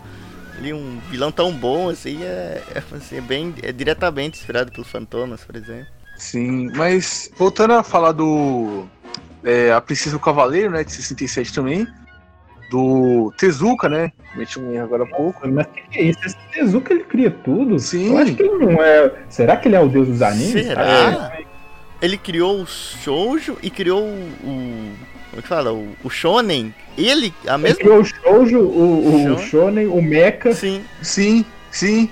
Mas será que É. é, ele é? Será? Eu acho que não. ah, Eu, eu ainda não tô convencido. Ah, não, não e, ser. e ele criou. Ele criou a Princesa e o Cavaleiro porque pediram pra ele criar justamente um, um anime pra garotas, né? Pro público feminino. E aí ele criou a Princesa e o Cavaleiro, que conta a história da. Putz, esqueci o nome da protagonista. A princesa. A Piri. Safiri, Tem Safiri. Cavaleiro. Sim. A Safiri, que ela, ela é filha de um rei lá de um, de um reino, e desde criança ela tem que fingir ser homem, porque se descobrirem que ela é mulher, é, é, se não me engano, ela é morta e o pai dela perde o reino, né? Alguma coisa assim, é morto, se não me engano. E ela é criada como um, como um homem, não, ela finge ser um homem, é treinada como um homem, mas ela é uma, uma princesa mesmo, né? E- esse foi um dos animes mais famosos do, do Tezuka, né? Sim, que é um anime com uma estética muito bonita, sabe? Uma estética legal que você vê que não é aquela mesma estética para agradar o público masculino, por exemplo. É uma estética mais mesmo voltada para um público feminino que é, é bem diferente, cara. Você nota, você bate o olho e você vê que aquilo não, não é a mesma coisa que tava passando, sabe? Do mesmo jeito que tem que o traço muda quando é pra, por exemplo, um anime para criança, que a gente vai falar daqui a pouco aqui de um, de um bem legal o- o até o traço muda, sabe? Por isso que, eu, que hoje, né, eu não entendo, o pessoal não, não consegue entender muito bem essa as demografia, tudo, e, e quando elas são transformadas para anime, sabe? Que até nisso elas importam bastante, mas o pessoal não consegue enxergar. Se você, você ouvinte, tá estranhando o título, se perguntando quem é o cavaleiro, ela também é o cavaleiro. Ela é a princesa Sim. e o cavaleiro. Exato. E outras traduções eles não fazem assim. Genial. Genial. Aliás, não dá pra deixar de falar, né? Dá uma pesquisadinha aí, só vê a capa desse, tanto do anime quanto do mangá, você vai ver a protagonista e não dá pra não perceber a semelhança que ela tem com a Betty Boop, que é aquele personagem que todo mundo conhece. Ou seja, o Tezuka ele não é só alvo de inspirações, ele também se inspira em muitas coisas, né? Ele, ele já admitiu aquela história da Disney que a gente falou aqui nos bastidores do, do NBcast. Aqui também fica óbvia a inspiração, fica muito clara. Não precisa de uma confirmação. Você bate o olho e você já que ao percebe. contrário, por exemplo, do, do Hayao Miyazaki da vida, o Togashi ele gostava muito ali do- dos americanos, das produções dele. É. Ele sempre falou admiração, nunca negou nenhuma cópia, nem nada, sabe? Ele gostava de usar calça jeans, eu acho também, não sei. Mas não quero entrar em polêmicas aqui, né? Não sei se ele gostava de frango frito, aí acho que já é demais, né? Porque Tá. Mas assim, ele gostava, mostrava admiração e, e falava, sempre ressaltava que pra ele era legal ele estar se inspirando tudo. Por isso que eu acho extremamente imbecil esse negócio de falar que o contrário não acontecia também, que os americanos nunca copiaram nada dos japoneses, sabe? Então é, é chato isso dos caras não. Não admitir, não largar o osso por uma coisa que seria bem saudável, sabe? Sim, sim. A Princesa e o Cavaleiro também acabou sendo tendo muitos, como é que fala, remakes, né, depois, né, porque foi uma obra também que foi muito cultuada. Eu acho que é, a Princesa e o Cavaleiro, ela foi tão cultuada quanto o Astro Boy, né, se não posso estar enganado. Porque é sempre reverenciada com quando a galera cita o Tezuka, até esse- esses conceitos, né, de ter a garota que é que, que não é aquela garota fofinha, que ela quer lutar, que ela quer enfrentar sair para do conforto dela para enfrentar é, inimigos, né, pra proteger o próprio reino e ela fazer um sacrifício É, pra cavalo de fogo. O cavalo de fogo. Sim, sim. Sim. É, acabou inspirando muita coisa que a gente vê por aí hoje, né? A gente tá, o importante é a gente perceber que quando a gente fala de influência nos animes e tudo mais, é isso. São obras que realmente, como diz o nome, influenciaram muita coisa, né? São obras que da, daquilo em diante você traça um- um ponto que você tem obras que remetem àquilo que foi criado nesse período. É, e porra, é, às vezes eu fico puto que, tipo, às vezes alguém pega um anime de 2012, sabe, e fala, olha aqui como tem uma personagem feminina muito bem representada, como e você chega lá, é, é a Sakura do Naruto, que ela vive em função do personagem masculino, ela não tem personalidade própria. É, de cada 10 falas dela, 5 é falando de algum personagem masculino, falando do Sasuke, falando de qualquer coisa assim, sabe? Parece que ela E a motivação dela é alcançar os caras, também tem isso, hein? é, é horrível, velho. E, e porra, o Tezuka tava lá nos anos 60 criando um personagem feminino que presta, velho. Que tem um pingo de, de importância, sabe? É, Sim, ridículo. sim. Não, e tem personalidade própria, né? A personagem, e ela, ela tá atrás dos objetivos dela, não é objetivo de ninguém, ela não serve de escada pra nenhum outro personagem masculino. E ela é uma personagem, é, realmente sim, uma personagem bem forte, cara. É interessante de você acompanhar, né? Sim. Opa, então vamos partir pro próximo já? Vambora. Opa! Bora. É, indo pra agora 1968, tem o Super Dynamo, né? Que é um anime é, mais infantil dessa década que a gente tá citando, que é um super-herói, né? Um super mais in- infantilizado, assim. É, o traço dele, não sei se posso estar enganado, me lembrou daquele Doraemon, né? Sim, sim. É que esse que eu falei, lembra que eu falei antes do, do traço do feminino ali, do traço do feminino, ser diferente do. E até pra criança é diferente. Esse é o traço característico, assim, de, de anime mais in- infantil, que é. que- como que fala? Que, que.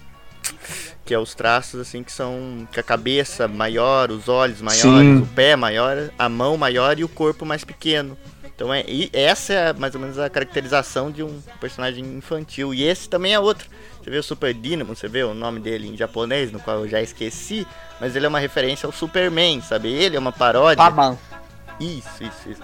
Ele é uma paródia do, do Superman, assim, digamos assim, e, e funciona, cara. É Bem, bem legal, bem divertido. E esse também marcou a infância de muita gente aí que, que pode estar na sua família, cara. Então pergunta pra eles se eles conhecem algum desses animes, que eu tenho certeza que eles vão, vão ter boas memórias.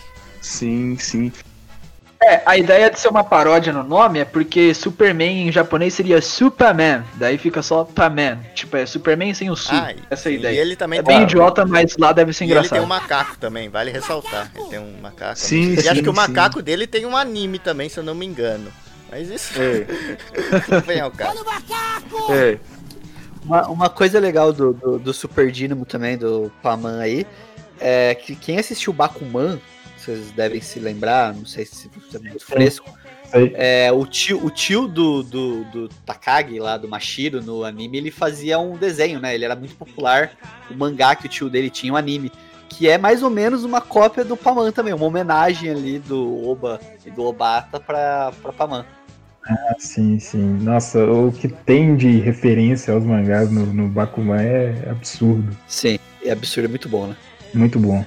Então, é, podemos partir pro próximo já. Que, né, a gente falou de, de- do Super Dynamo, né, que é de comédia e super-herói. A gente pode falar do Cyborg 009, né, que também é de super-herói, do tema super-herói. Só que agora não é, não é tão de comédia, né? É totalmente o oposto. É. E eu acho interessante, né, que o Cyborg 009 foi o primeiro a, é, a introduzir outras etnias, né, personagens com outras etnias no, no anime. Sim, sim. O Cyborg 009, ele é absurdo no sentido, assim, de trazer personagens, assim, de, de todos os cantos do, do mundo, sabe? Tem personagem americano, francês, japonês, é, africano, tem personagem de todos os cantos do mundo.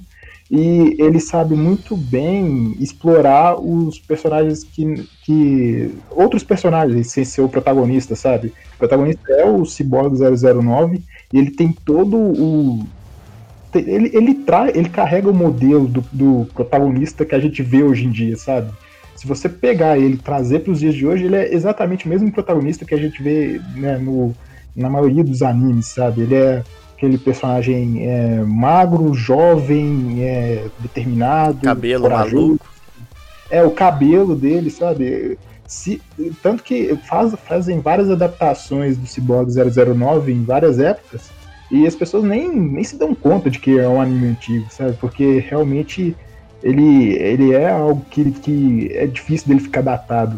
Porque o anime, ele, ele, ainda, ele ainda é isso, sabe? Ele ainda é o Cyborg 009. Os protagonistas de anime ainda, protagonistas de anime ainda são como ele. É, outra coisa falando do Cyborg 09, né? Que o conceito, né, do, do anime, cara, eu acho interessante, porque eles fizeram de um jeito assim que o anime já começa no, no pau quebrando, cara, pra, pra tipo, prender a audiência, pra audiência querer assistir aquilo, né? Que o, o, o Cyborg 009, cara, ele começa insanamente, que, tipo, é, começa com o protagonista acordando, é, sem saber onde é que ele tá, sem saber dos poderes dele, com alguém chamando ele pra já ir que- quebrar o pau, né? Aí depois que, que ele vai é, apresentando a história pra você e os outros personagens. E, é, cara, é muito interessante como é, o jeito que eles colocaram, né? As outras etnias que tem, tem personagem que é da Nigéria, tem personagem que é ocidental, tem personagem que é indiano, tem. Mano, os- os outros cyborgs, né? Eles não são, tipo, todos do, do Japão, né? Como a gente vê normalmente. E isso eu achei muito interessante. Sim, e outra coisa, Eu- você eu- falou eu aí acho em. que essa- eu acho que essa adaptação aí que o, que o Ritalino tá falando é mais recente, não? Não. Do, do 2000. Não, a de. A Antigona lá já tinha, você via os caras tudo assim, Sim, diferente sim, cara. etnia, sabe? Não, é diferente, Aparecia. mas é, Era bem caricato, né? Era o nigeriano, eu lembro que ele tinha uns beijos. Ah, mas Sim, é o que é, tinha é, na naquela época, época né? era Mais fogo, né, cara? Não, era então. fogo. Não, sim, é, de- dessas características eu sei. Eu tô falando de, do episódio a começar com ação. Não, se não me engano, o, o original tinha assim ação. Sim, sim. Que ele já Não, tem- começa o, o protagonista acordando e tal. E tem também um, que nem foi falado aqui antes, né? Tem um episódio muito interessante que é sobre justamente o Pearl Harbor, sabe? Eles estão lá no. Eu acho que eles até citam isso, estão no mesmo local, aí meio que reviveram os fantasmas, uns- umas caveiras nos aviões, sabe? Avião japonês ali, do Império, tem um monte de coisa, um monte de coisa maluca ali acontecendo, os caras com medo, um monte de tensão. E o Ritalino falou que aí do negócio de, de, de alguém se interessar a ver, assim, não precisa, não precisaria falar nada, explicar nada. Só vou ler aqui a sinopse dele rapidinho, você vai ver quão esse anime é bom, quão esse anime toca em ponto forte, tudo, e é interessante pra assistir. Vou ler aqui rapidinho, que é Em meio às suas aventuras, Joe e seus companheiros biônicos ainda se envolvem em conflitos com cientistas megalomaníacos que brincam de Deus em suas experiências na área genética, terroristas do Oriente Médio, visitantes do futuro, mitos trazidos à vida pelo avanço da tecnologia, habitantes da civilização perdidas e até cultos religiosos com fim inescrúpulos.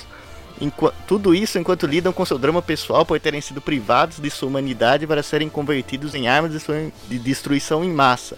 Agora eles buscam compensar sua existência lutando pela paz e justiça. Olha a sinopse desse negócio e vê se não é interessante.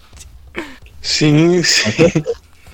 Os caras conseguem meter no anime, cara. Isso lá nos anos Bem, 60. com- bem à frente, né? Muito, muito, cara. Olha os temas que os caras tocam, assim, sabe? E eles tocam, não é assim, esculachado, não. Eles tratam com respeito, com seriedade, sabe? Tocam nos assuntos muito sérios e é. Cara, é, é incrível mesmo. E tá aí até hoje, hein? Va- Vale citar que tá aí até hoje. Recentemente teve um crossover com o Devilman do Go Nagai. E mais recentemente ainda, eu não sei que ano precisamente, mas teve, teve um anime que foi feito pela Netflix do Cyborg 009. Então, quem quiser dar uma conferida, bastante conteúdo aí. Sim, sim. E partindo para o próximo aqui da nossa lista, que é já em 69, né? Que é o Dororo, cara. Dororo original. Grande Dororo. Figurante, você quer falar aí do Dororo você primeiro? Sim, sim, sim. Que esse aí foi um. Assim, ele, ele eu, eu assisti ele exclusivamente por causa do tema, né? Porque quando saiu aquele remake dele lá, que em dois. Não sei, no- depois. no- recentemente. Fe- Fez muito sucesso, mas eu não tive a mínima vontade de ver, porque o traço ali parecia o mais. ser o mais assim. genérico possível, sabe? Não tinha um apelo ali, eu olhava para aquilo e dava sono. Mas aí recentemente fui pesquisar e o traço assim, do Tezuka, cara, é uma maravilha, bicho. Ali os, aqueles cabelos, aqueles olhos, todos bugalhados, sabe? Aquilo é legal, aquilo é bonito.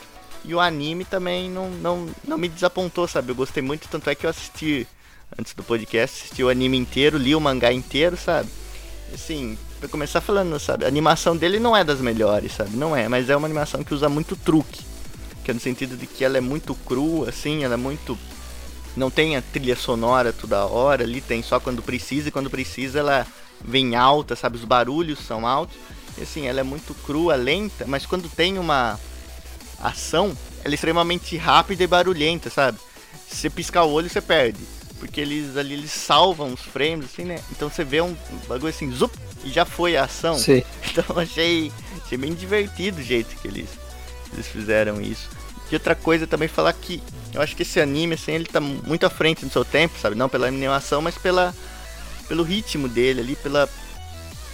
Como que fala? Por exemplo, se você pegar um, um anime assim de maior sucesso contemporaneamente, o anime mais moderno possível. Hoje eu digo que é o Kimetsu no Yaiba, assim, não falando de qualidade nem nada, assim, não comparando a animação, mas Popularidade. assim, o ritmo dos dois é muito parecido, sabe? A- Exato, exato. A ideia, na verdade não o ritmo, mas a ideia dos dois é, você vai ver que é basicamente dos ideias, sim, é como que fala? Ali são é no Japão feudal ali com os samurais, com as vestimentas ali da época, né? E, o- e eles rasgando os monstros ali, tudo e e cara, você vê como uma coisa de lá atrás funciona hoje ainda é o sucesso de vendas, cara. Você vê como tá tudo interligado e mais uma vez é do Tezuka. Sim. Hein? E ainda Sim. aparece na listinha de mais influentes, É, né? Kimetsu no Yaiba. Sim, sim, cara, isso. porque Kimetsu no Yaiba é o quê? Os caras rasgando os demônios na, na espada com os kimono. E Dororo vai no mesmo barco, sabe? Os dois. Tanto é que o Dororo fez sucesso quando, quando voltou lá com a animação, mesmo não, não gostando muito, ele fez sucesso bastante até por ser um remake. Então, cara, é Dororo, Dororo muito bom mesmo, recomendo todo mundo a assistir, principalmente a ler o mangá, sabe? Não é longo. Infelizmente não tem um final decente, sabe? Um final em aberto, ele parece praticamente o Tezuka falar, ah, vou deixar isso aqui, vou fazer outra coisa. Mas é, Foi vale a aberto pena. porque ele não, ele não pôde dar um fim pra aquilo. Tipo, É, Tanto que a sim, ideia sim, do Tezuka na é história original, né, no, no Dororo, era fazer a história Uhum, seguir sim. até o, o, o Dororo, né, o garoto, crescer. É, a história acabou que de um ponto pra frente do mangá, ela virou Dororo e Hyakimaru. Porque a história tava tão focada no Hyakimaru que é, acabou que ele virou meio que protagonista de um ponto ali que ele viu que não ia conseguir mostrar toda a evolução, todo o crescimento, Sim. tipo, acompanhar como se fosse uma fase Z ali do Dororo. Sim. E ali você vê outra coisa, um conceito extremamente maluco do Tezuka, sabe? O É. camarada lá sem quanto, 40 e poucas partes do corpo, com umas Sim. lâminas no lugar do braço, com uns, uns jatos nas pernas, sabe? Com nariz explosivo. Cara, é insano que o cara, a criatividade do cara, bicho. Sim, e o fato dele ter, dele ter que matar os demônios, né, os monstros, pra ele recuperar as partes do corpo dele. Sim, isso dá uma progressão assim legal pro mangá que você vê, ele, ele corta um cara lá e volta a mão dele, volta a perna dele, sabe? Mas é legal, isso faz com que você fique engajado na, na leitura ali, no, no entretenimento, que você quer ver ele, ele voltar ao normal, né? Como ele, Sim. fazer tudo. Esses dias eu até fiz um, um meme com ele lá, com o senhor cabeça de batata, né? Porque acho que combina muito bem, né? Mas eu, gosto desse anime. Sim. Pô, mas eu, eu acho o Dororo incrível. É, é uma história assim muito boa. E é, é, voltando, é, realmente naquilo lá que a gente tinha falado antes, né?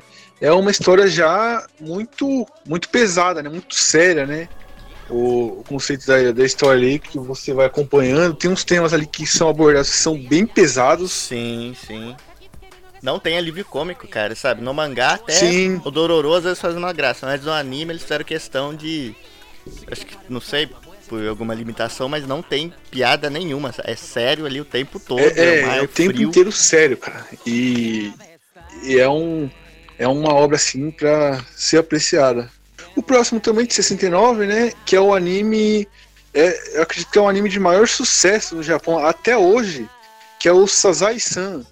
Que é o anime com mais episódios e é o anime campeão de audiência até hoje, de 69 até hoje. Que é aquele. O, o Raimundo já. O Raimundo gosta, né? É aquele anime da família, né? Mais de 7 mil episódios, cara, é muita coisa. É, pô, anime longo pra caralho. É a grande família japonesa. Sim. E nem parece um anime. Se você vê uma imagem, você pensa que é um desenho padrão. E aí que você vai lá pro conceito de anime que você vê que anime não é necessariamente o que a gente tá acostumado a ver. Mas é a animação que é feita lá no Japão. São, Isso é importante Sim, mencionar. são todos DNs. São todos DNs. É, é porque geralmente o pessoal gosta de falar que ah, é, se tem traço de, de anime, é anime. Só que o que, que é um traço de anime? Sazai-san tem esse traço? Não tem. É, anime. Avatar tem a, a traço de anime, Castlevania tem traço de anime, mas não são animes. Se você pesquisar esse Sazai-san, você vai ver, parece a turma do Charlie Brown, velho. Não parece um anime. Parece. Mas o Sazai-san, ele, ele acabou se tornando, se tornando o anime mais bem sucedido no Japão, né? O mais famoso, passa até hoje. E depois dele, cara, ele foi. Depois desse anime, né, de 69, acabou vindo outros animes embalados no sucesso da comédia, né, do Sazai-san.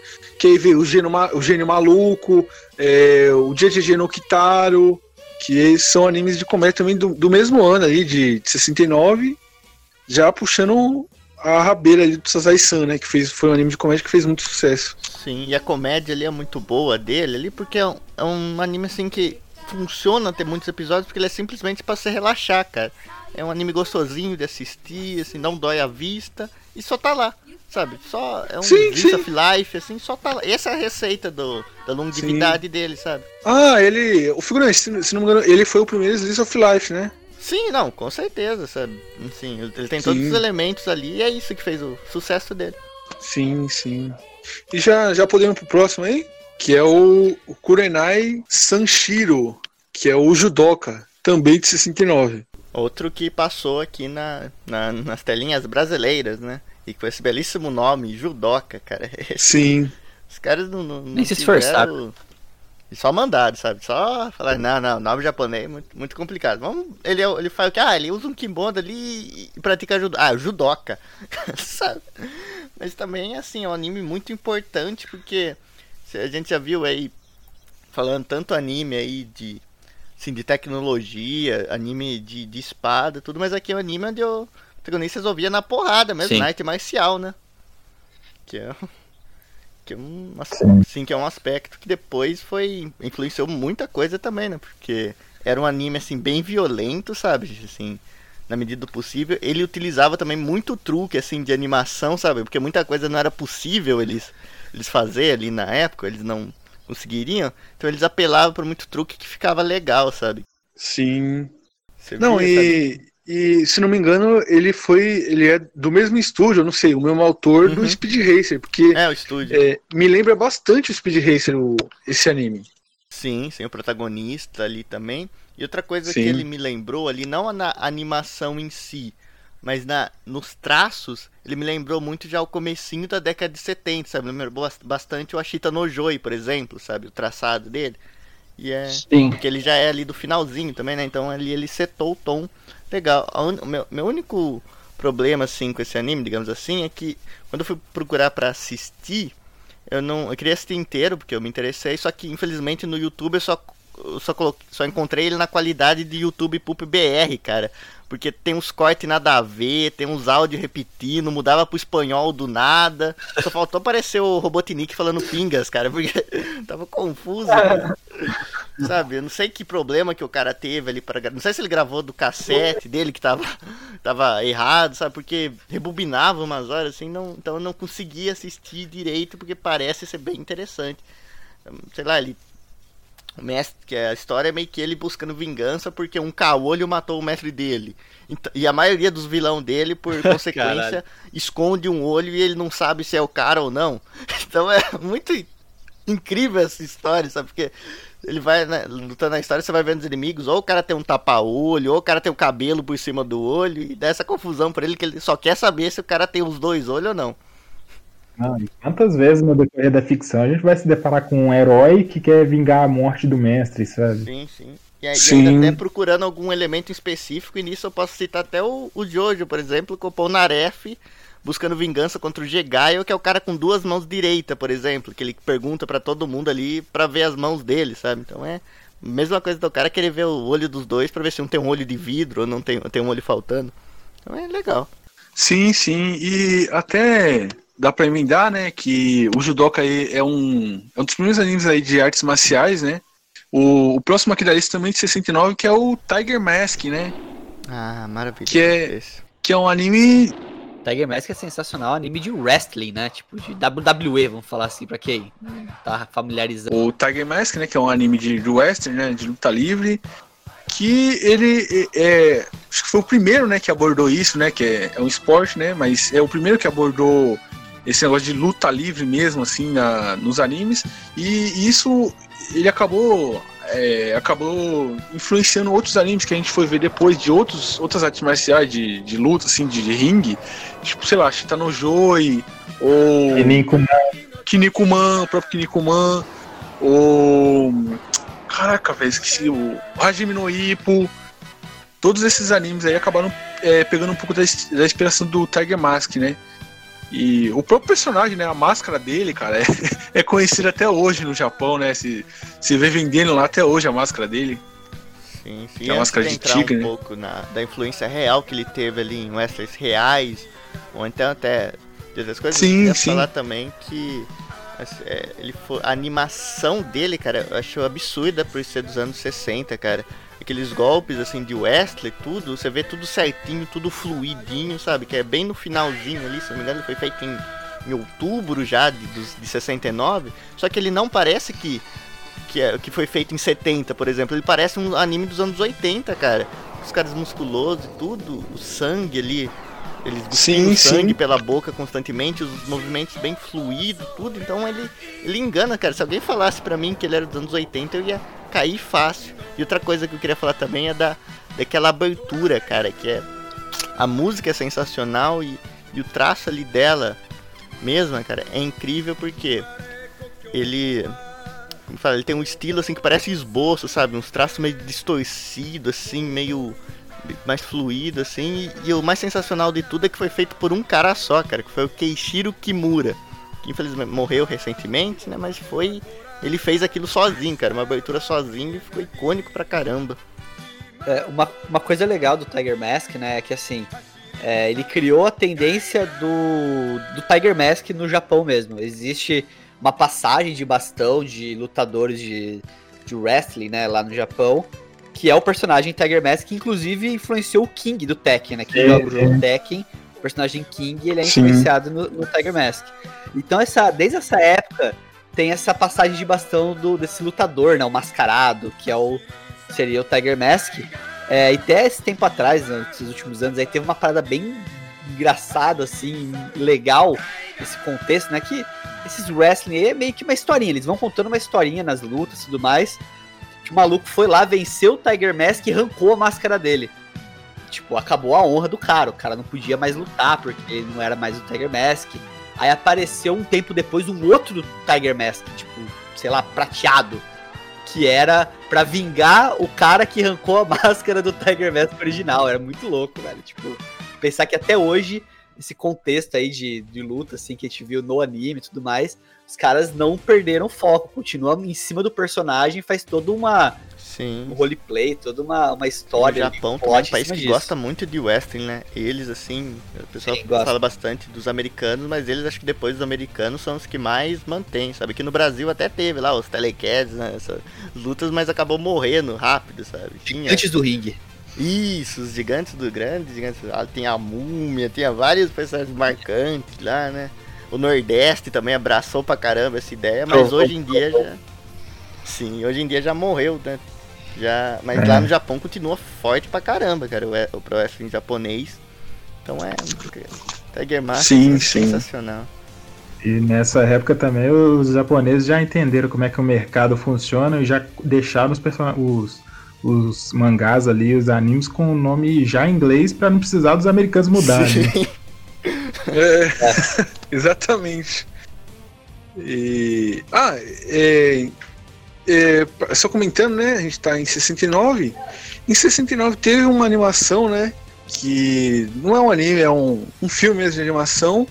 Que foi O Gato de Botas japonês. Que é um filme é, adaptando o conto, né? Do, do Gato de Botas, que chama é, Nagagutsu o Haika Neko. O Haitaneko que é adaptando o Gato de Botas. Eu tô falando isso aqui por quê? Porque o protagonista desse, o Gato de Botas, acabou se tornando o protagonista da Toei. Então, esse gatinho da Toei que vocês veem aí é o Gato de Botas dessa animação de 69. Incrível, né, Raimundo? Essa curiosidade. É, eu, eu lembrava disso, mas nem lembrava que era dessa época. Gatinho é bonito. Então, vamos finalizar o podcast por aqui? Bora. Acho que sim, mas antes disso, só queria fazer, fazer um gancho aqui, né? Pra já ficar uma deixa pro nosso próximo episódio, né? Que nesse aqui a gente falou muito do Tezuka e tudo mais, mas eu quero perguntar aqui pra vocês e pros ouvintes, né? Uma co- assim, se vocês conseguem achar uma coisa que todos esses animes aqui têm em comum, ou melhor, que eles não têm em comum. Entendi. Não, uma coisa que todos esses animes não têm em comum, sabe? Um elemento que não tá presente em nenhum desses animes. Qual que é? Não, é o eti. O eti desnecessário. Exatamente. O eti desnecessário você vê que não está presente na década de 60 e vai vir com tudo na década de 60 por um homem. Um grande homem que eu respeito É. muito, chamado Gonagai. Ele ali, É. pra mim, é- ele e o Leiji Matsumoto ali são os caras ali do- dos anos 70 e provavelmente a gente vai falar muito deles ali, de como foi esse processo de, de criação e desse elemento aí tão marcante assim no- nos animes, sabe? Tão polêmico. A gente gosta. É, responsáveis pelo, pelo grande desenvolvimento econômico do Japão na segunda metade da, do século XX. É os responsáveis também por, por os youtubers de anime conseguir engajamento, né? Fazendo um live Sim. de duas horas analisando um frame, né? Mas enfim. vamos. perfeito, perfeito. Vamos finalizando o podcast por aqui, galera. É, lembrando que a gente vai fazer, a gente vai fazer das próximas décadas, hein, década de 70, década de 80, década de 90, década de 2000, década de 2010, a gente vai, vai cobrir cada 10 episódios. E eu quero lembrar vocês, galera, que quase todos os animes que a gente falou aqui, o Alakazam, The Great, é, o Astro Boy tem, é, tem em inglês, né? Em inglês, vocês acham aí. É, Oitavo Homem, vocês acham. Kimba, vocês acham dublado também aí no YouTube. Speed Racer, vocês acham completo dublado no YouTube. O Guzula, vocês acham completo dublado no YouTube. Fantoma, vocês acham completo dublado no YouTube. A Princesa e o Cavaleiro, vocês acham. É, Super Gino, vocês acham alguns episódios aí no YouTube. O Cyborg 009, vocês acham aí o de 2003 no YouTube. O Dororo original tá aí legendado no YouTube pra quem quiser ver. Então, galera, se vocês têm. Se vocês quiserem assistir aí, tá, tá, tá na mão de vocês, galera. Só, só procurar aí qualquer um desses animes que a gente citou aí. Pelo menos no YouTube vocês vão achar alguma coisa. Então, considerações finais, figurante. Suas considerações finais aí. Ah, cara, foi bom demais, sabe? Poder falar assim de uma década que eu aprendi muito e gosto muito e respeito muito acima de tudo, sabe? Porque se não fosse por eles ali tentarem tanta coisa, assim, se arriscarem, fazerem tudo, sabe? Eles fizeram um fogo ali praticamente pros animes, né? Então é muito, é muito legal quando a gente consegue mostrar esse respeito aqui e, e mostrar o trabalho deles assim para mais gente, sabe? Mostrar a importância que foi eles tiveram e tentar engajar um pessoal nisso. Eu gosto, gosto bastante de fazer isso. E hoje acho que a gente fez um bom trabalho, sabe? Todo mundo aqui foi de parabéns. Hoje foi um grande Sim, episódio. sim. É isso. Você falou em parabéns, eu lembrei que hoje, figurante, é aniversário, Ah, né? Ah, não. Do nosso Hoje? querido Serginho Groisman, Ah, cara. Caramba. Mas no dia da gravação ou da publicação do cast? Dos dois. As duas coisas. Ah, coisa legal, né, cara? Então, parabéns, Serginho Groisman, que também tá aí desde a década de 60, né? Como um, como um garoto, aí, apresentando o programa livre primeiro, né? Então, é, parabéns, Serginho Groisman, muitos anos de vida e, e é isso, né? É, Raimundo, tem considerações finais aí, cara? Com certeza. Eu já quero bater o martelo aqui direto e já, já afirmar aqui. Tá certo que essa série vai ter outros episódios, mas pra mim não tem década mais importante que a década dos anos 60, porque não só pelos animes aqui que a gente citou, mas também foi a época do, do Ultraman, sabe? Então surgiu muita coisa muito foda e muito influente nessa, nessa década e não tem como. A, a década de 70 ainda rivaliza um pouco, sabe? Mas não chega a ser tão importante e tão influente quanto os anos 60. Sim, sim. Que as próximas décadas só foram lapidando o que, o que já tinha sido construído na década de 60, né? Sim, sim. Algum, é, a de 70 até criou bastante coisa, né? Mas ainda assim não, não chega no mesmo nível de 60, sabe? Sim. Né, É, porque 60 ele era era uma folha em branco, né, cara? Por exemplo. É, meu querido Luiz Hanzuker, suas considerações finais aí. Ah, bacana, fiquei feliz pelo convite. É legal esse tipo de episódio, né? Quando a gente fala uma coisa um pouco fora daquilo que a gente tá. da zona de conforto nossa, que a gente acaba tendo que estudar, aprender um pouco mais, até mesmo para poder transmitir essa informação para vocês. E é legal a gente falar sobre esses animes mais antigos, né? É, que antigo não quer dizer que é velho, é, o pessoal confunde muito isso, confunde coisa antiga com coisa velha, não é bem assim. Porque quanto mais tempo passa, né, menos a gente vai valorizando e vai se esquecendo dessas das origens, né, de tudo. Então, a gente dá uma relembrada, trazer um pouco à tona isso é muito bacana para essa molecada mais nova, principalmente aí, saber né, a origem de tudo, de onde veio e quais são as grandes, os grandes expoentes, né, de desse, desse dos gêneros e tudo mais dos animes. Opa, e, e faz seus jabá aí, né, cara? Tem que fazer, Uh, né? eu sou ruim disso daí, eu esqueço às vezes. É, então, é, agradecer de novo o convite. É, se vocês quiserem acompanhar o conteúdo que eu faço, eu tenho três frentes principais de conteúdo lá no Instagram, meu arroba Luiz Hunziker. Eu faço algumas postagens é, sobre animes, umas fotos, faço alguns stories, alguns jogos, algumas coisas lá, e faço alguns vídeos curtos, né, que a gente começou a fazer pro Instagram, de um minuto falando sobre o anime. Então, em um minuto a gente fala sobre 10 curiosidades daquele anime. É, cada episódio um anime diferente, tá começando a fazer um pouco mais frequente isso. A gente tem o nosso podcast, que é o Omoshiroi, que eu não sei se até a gravação desse, a sair esse episódio, a gente já, já consegui colocar no ar o que a gente gravou, mas tem um episódio com a participação do pessoal do Na Batida. Se não tiver no feed ainda, vai estar em breve, que já tá nos momentos finais de edição lá para sair. Episódio muito bacana que a gente fez, que foi é, é, revelação do João Kleber ou sinopse de anime, muito bacana. É, e Sim, sim. a gente Sim. também tem lá a nossa outra frente ali, que é no YouTube, né? A gente faz conteúdo falando sobre animes, mangás principalmente, né? Que é o forte, é o que a gente coleciona aqui, eu e minha esposa, a gente acaba falando muito sobre mangás. E a gente faz análise, reviews, faço alguns conteúdos de meio que de, entre aspas, comédia ali, criando personagens, fazendo umas brincadeiras com estereótipos, né, do- dos animes ali, dos otakus.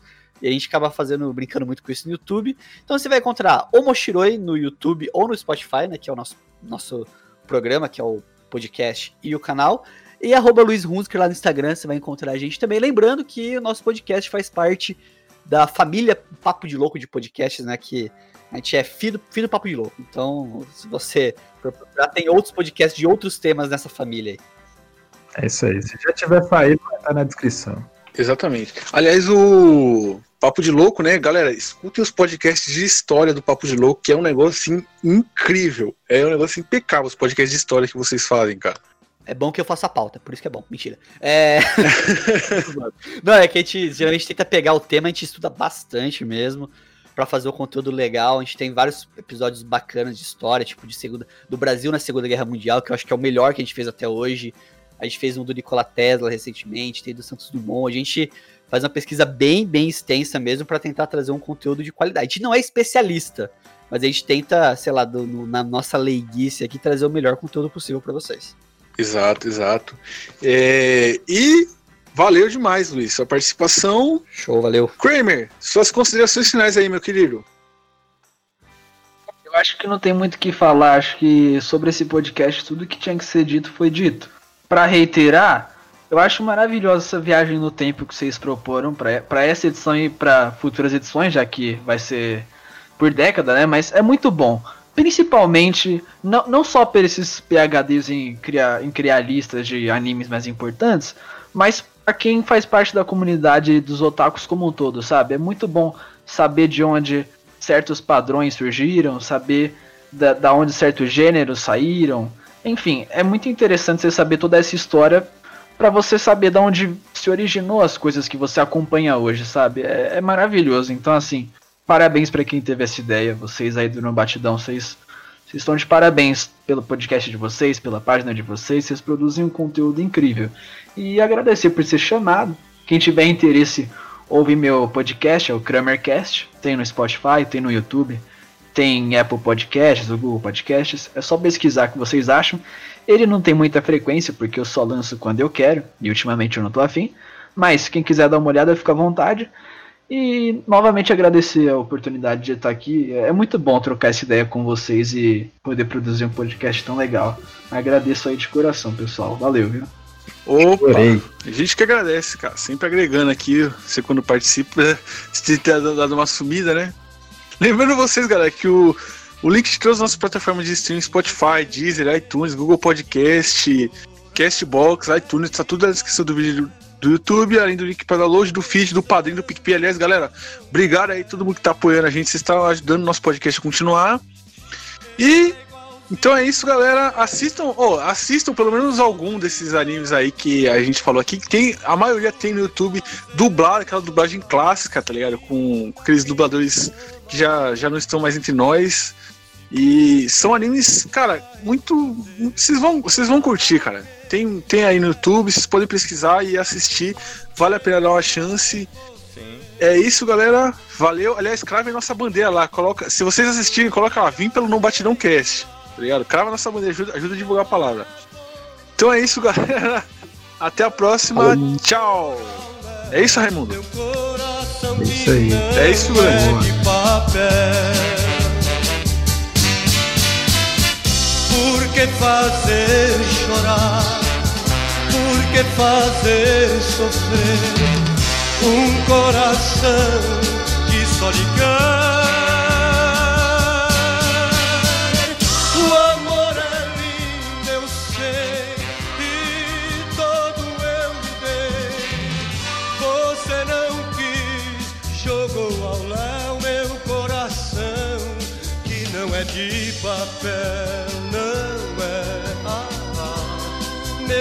Coração, que não é de papel, não é. Meu coração, que não é de papel.